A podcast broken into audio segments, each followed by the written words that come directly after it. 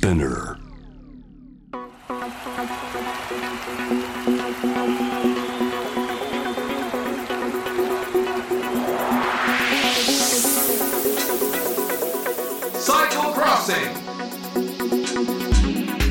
サイクルロードレースファンの皆さんこんにちは。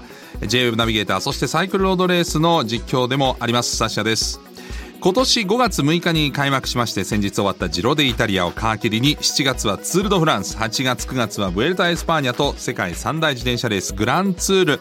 シーズン到来中でございます。このサイクルクロッシングは私サッシャと様々なゲストをお迎えしてのサイクルロードレースにまつわる情報を発信していくポッドキャストプログラムになります。4回にわたってお届けしてきたジロデイタリア編が終わりまして次のツール・ド・フランスまではですね選手や自転車競技そのものにフォーカスを当ててお届けしていきたいと思います。今回は自転車レースの裏の裏と題してこちらです。レース期間中の選手の一日の行動。強力なゲスト登場していただきましょう。日本自転車界のレジェンド元オリンピアン兄貴。ブリヂストンサイクル株式会社飯島誠さんです。よろしくお願いします。よろしくお願いします。はい、えー、実は昨年のジロデイタリア編の時も飯島さんに解説していただいたんですがご無沙汰の登場でございます。ありがとうございます。いやいや、こちらこそありがとうございます。またお招きいただき、とても嬉しく思います。と言いつつもいつも実況の時は解説でもお世話になってるんで そんなに久しぶりでもないんですけども。はい。えーねまずはですね、えー先日終わりましたジロデイタリア。今年最初のグランツールだったわけですけれども、えー飯島さんいかがでしたか？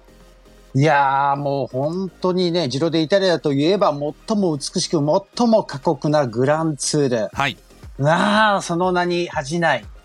大激戦でしたね。そうですねはい。最後の一番の山場、えーね、マウンテンステージではですね大逆転もありました、そうなんですよ。今年はすごい、えーレースがね、繰り広げられて、手に汗握るはいレース展開連続でした。はい。はい、そしてね最後の日はあのベローナというね世界遺産の街でフィニッシュしたんですけれども、まあ、アレーナ、あのアリーナが有名なねコロッセオみたいなところなんですけどその横でフィニッシュしたんであ今回は割と地味なフィニッシュかと思ったらその優勝した J・ ヒンドレーだけが一人こうやってねまずはあのピンクのカーペットの上をですね自転車で進んでって大きなあのアリーナにできた表彰台に上がってでピンクの紙吹雪舞うみたいな相変わらずド派手な演出で。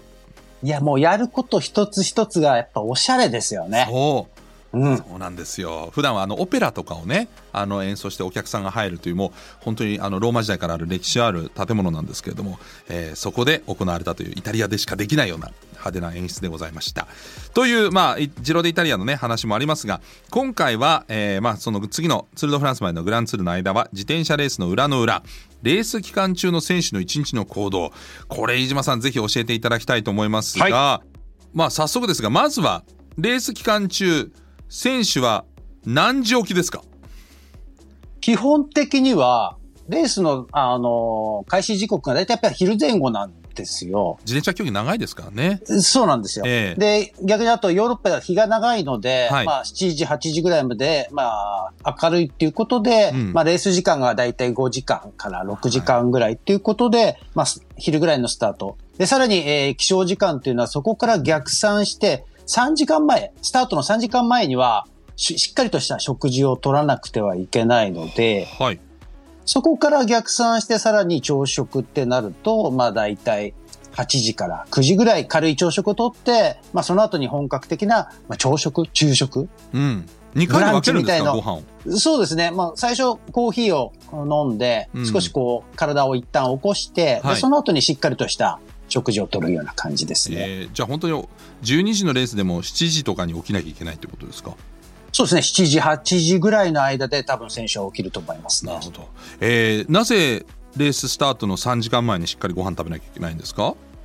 やっぱり直前だと、やっぱ消化しきれないですし、はい。結構やっぱりかなりの量を食べるんですよ。それはいなぜかというと、やっぱり1日、一日の消費カロリーはい。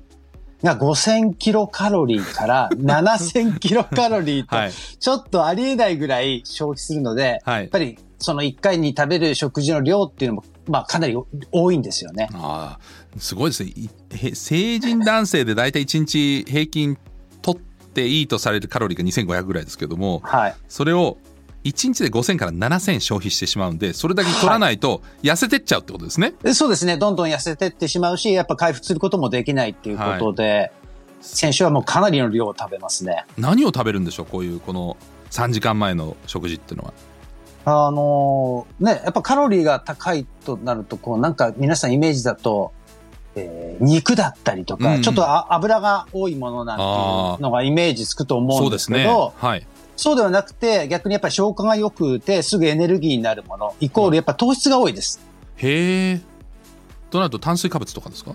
そうですね。あの、スパゲティでしたりとか、あとは穀物類、うん。まあ、米でしたりとか、あとまあ、オートミールなんかを食べる選手もいますね。ああ。そうすると、さらにそれをなんか濃い味付けするんですか？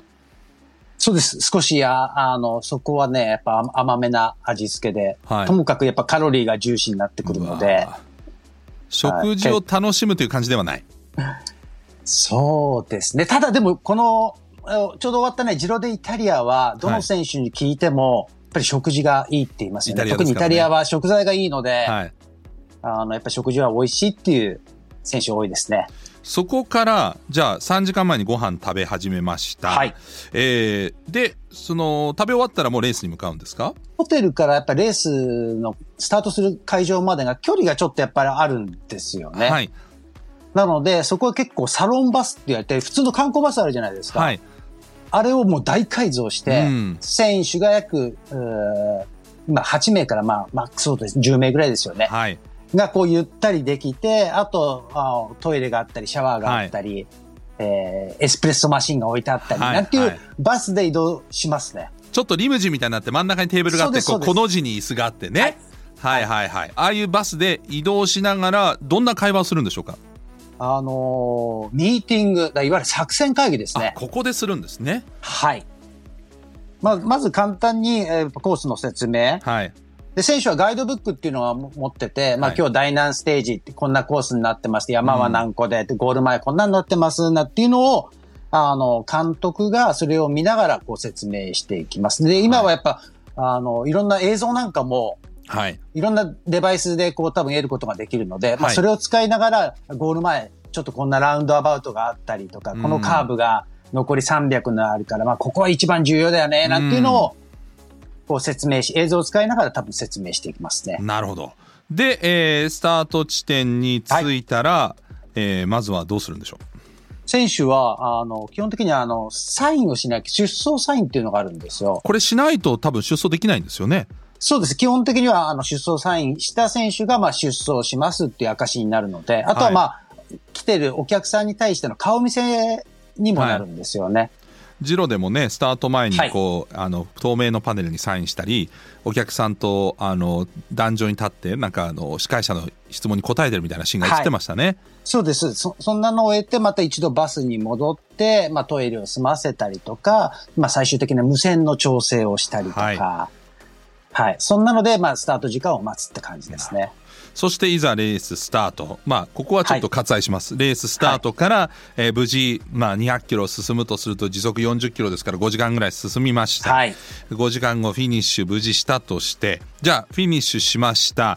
えーまあ、勝った選手はね、表彰台行ったりとかいろいろあると思いますが、は一般的に、じゃあ、えーその日のレースを終えたら、まずどうするんでしょうか？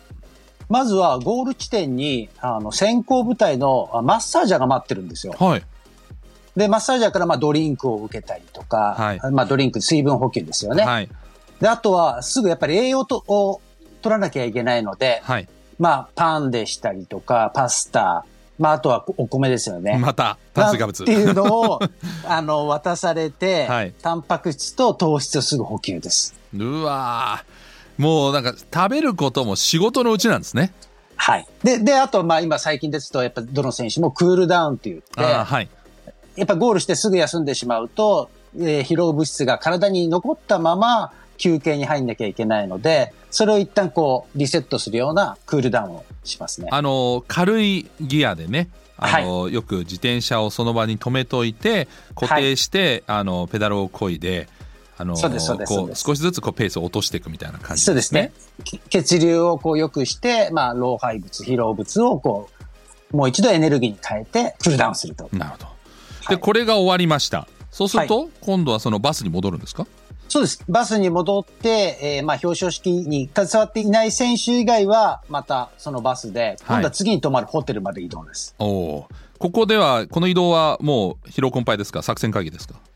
ここはね、もう選手多分ね、あの、食べたり飲んだりとか、ちょっとリラックスしながら。なるほどでも今、あれなんですよ、サッシャさん。あの、この間、はい終わったジロデイタリアの20ステージがはい山の中で行われたんですよね。そうでしたねはいで、通常、えー次のホテルまで、えー3時間ぐらいかかるんですよ。ええで、そこを今回優勝したあヒンドレーは、はいヘリコプターで移動したそうです。さすがですやっぱり回復を優先したこれが勝ちにつながったはい。な20分、30分で、えーホテルまで到着するそううです。わーやっぱそこまでしないと勝てないんですねそうですねごいなそんな感じで、はいはい、サロンバスで移動します。ホテルに着いたら、あー次は今度マッサージですね。まずはマッサージはい。はいこれ専用の、まあ、マッサージャーマッサーがいて、はいえーこれはえっと、選手の希望に合わせてなんかマッサージしてくれるんですか？基本は、あの、ベーシックなものがあって、例えば、あの、怪我をしているとか、い故障している人は、エキストラで、また、プラスアルファで、あマッサージ。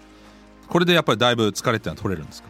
疲れ取れますね。うんで、ランダムにマッサーを行うわけじゃなくて、基本は、例えばサッシャさんだったら誰々マッサー。もうほぼ専属みたいな感じになってますね。なるほど飯島さんにも担当がいたんですね担当は、あの、僕はだからカテゴリーが低い、あの、プロ選手なので、一人のマッサーが全員を見るので、やっぱその、施術時間っていうのはもう全然やっぱ短い時は短いです。もう20分ぐらいとか。そうなんですかオリンピック行った時はやっぱ違ったんですか？オリンピックの時は選手がぐっとやっぱ絞られるので、はい結構やっぱり 1, 時間ぐらいはしっかりとやってもらってましたね。そしてマッサージが終わったら次は何ですか？あの次は夕食です夕食ですかはい。さあ食べるものは？食べるものは、もちろんここもカロリー優先、さらには消化吸収がいいもの。はい。なので、まあ、糖質と、まあ、良質なタンパク質ね。またか。同じような食事が毎食じゃないですか、同じような食事、毎食ですね。で、やっぱり脂質が多いものっていうのは、やっぱり消化するのに時間がかかって、胃も疲れてきたりしてるので、はい。まあ、基本は消化にいい炭水化物とタンパク質です。わあなんかこうデジャブな感じがありますけど、えーそしてまあご飯食べ終わったらせっかくねあのジロデイタリアとかツール・ド・フランスのはい。いろんなあの風景も美しいとこ世界遺産のとこ行きますからちょっとねホテル抜け出して観光でもしたいとこですけど。と思うじゃないですか。はい。結構やっぱ夜も長いですし、えいい季節なんで観光行きたいところなんですけど、まあ、選手たちは、そんなもう本当にそのまま部屋に戻って、ええ足を高く上げてベッドで寝てます。あ足これ血流ですか？あそうですね、血流、はい。うわあもうそこで就寝ですか？今だとゲーム機を持ってきてたりとか、スイッチみたいなのとか。はい、はい。あとは SNS でいろいろうん、まあ、近所報告したりとか、はい。い、ろんな情報を得たりとかっていうのが、まあ、大体1時間からあって2時間ぐらいですかね。何時間ぐらい寝るんですか？基本はやっぱり、あの、8時間ぐらいは寝てます。じゃないと回復しない回復しない。やっぱ寝ることが一番の回復なので、うん逆にやっぱり疲れすぎてくると、寝られなくなってくるんですよ。うやっんぱり眠りが浅くなってくると、やっぱ回復できなくなってくるので、本当に負のスパイラルに入ってしまう感じです。なるほど。やっぱり回復寝るのも仕事のうちと。食べるのも仕事のうち、はい。24時間ずーっとグランツールやってる感じですね。そう、そうですね。ね意外とね、こう観光行きたいなと。私も現役の時そうだったんですけど、はい。ステージレースなんか特にやっぱりもう本当にレース走って移動してご飯食べて寝るみたいなはい。繰り返しなんで、意外と観光行けなかったですね。そうですか。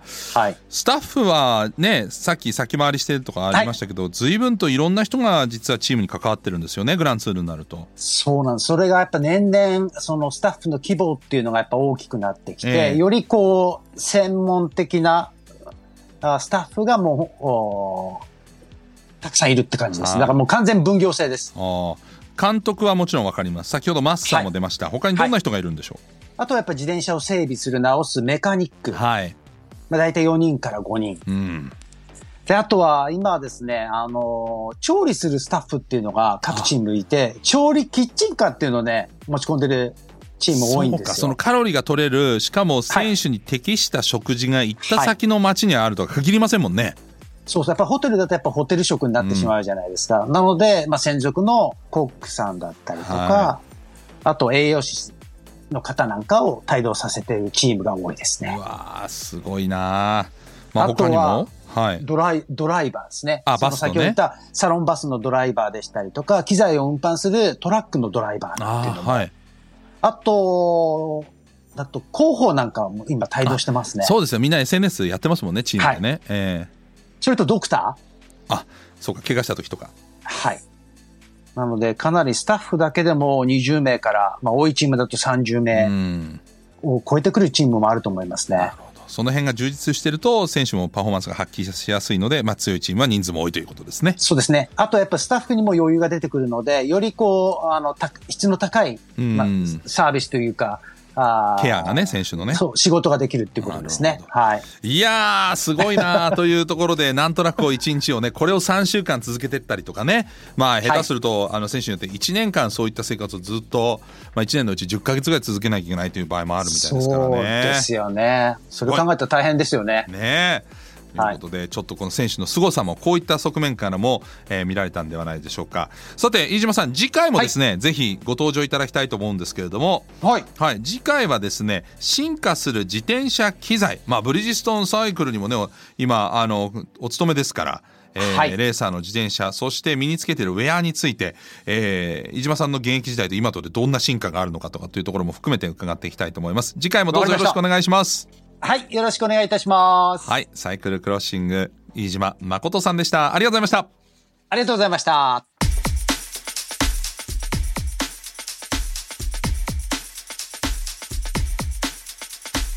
Cycle Crossing